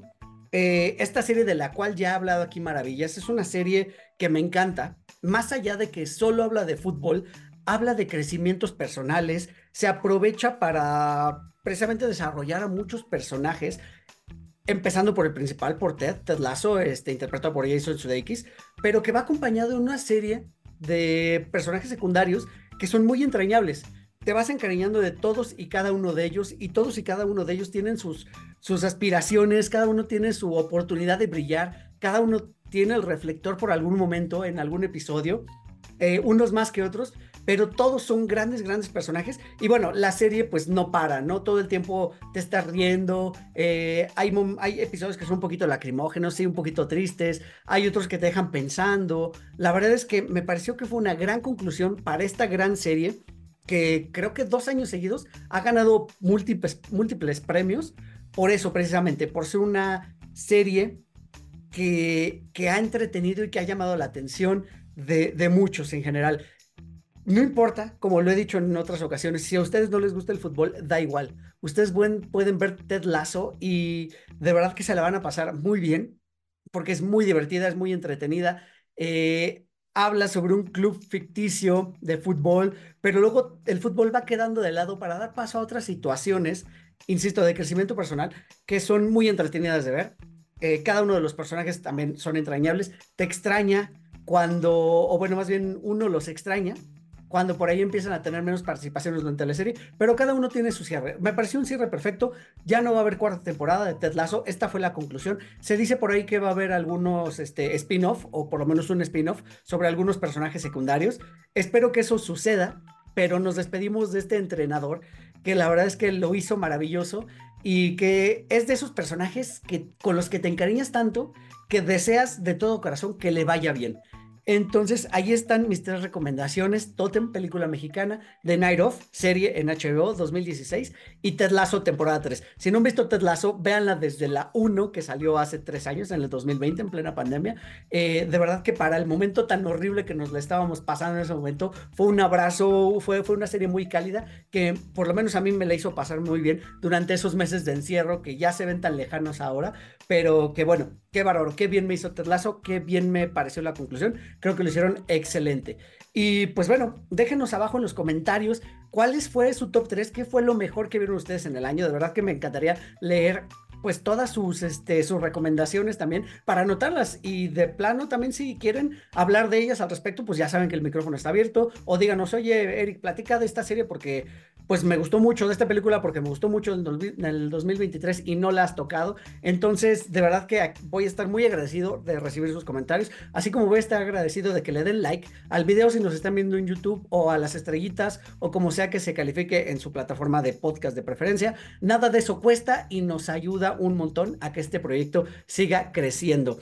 Eh, pues yo me despido por el momento. Saben que la próxima semana les vamos a entregar el anti-top 3 o las anti-recomendaciones. Mis invitados regresan la próxima semana y para un programa muy divertido que es precisamente las anti-recomendaciones.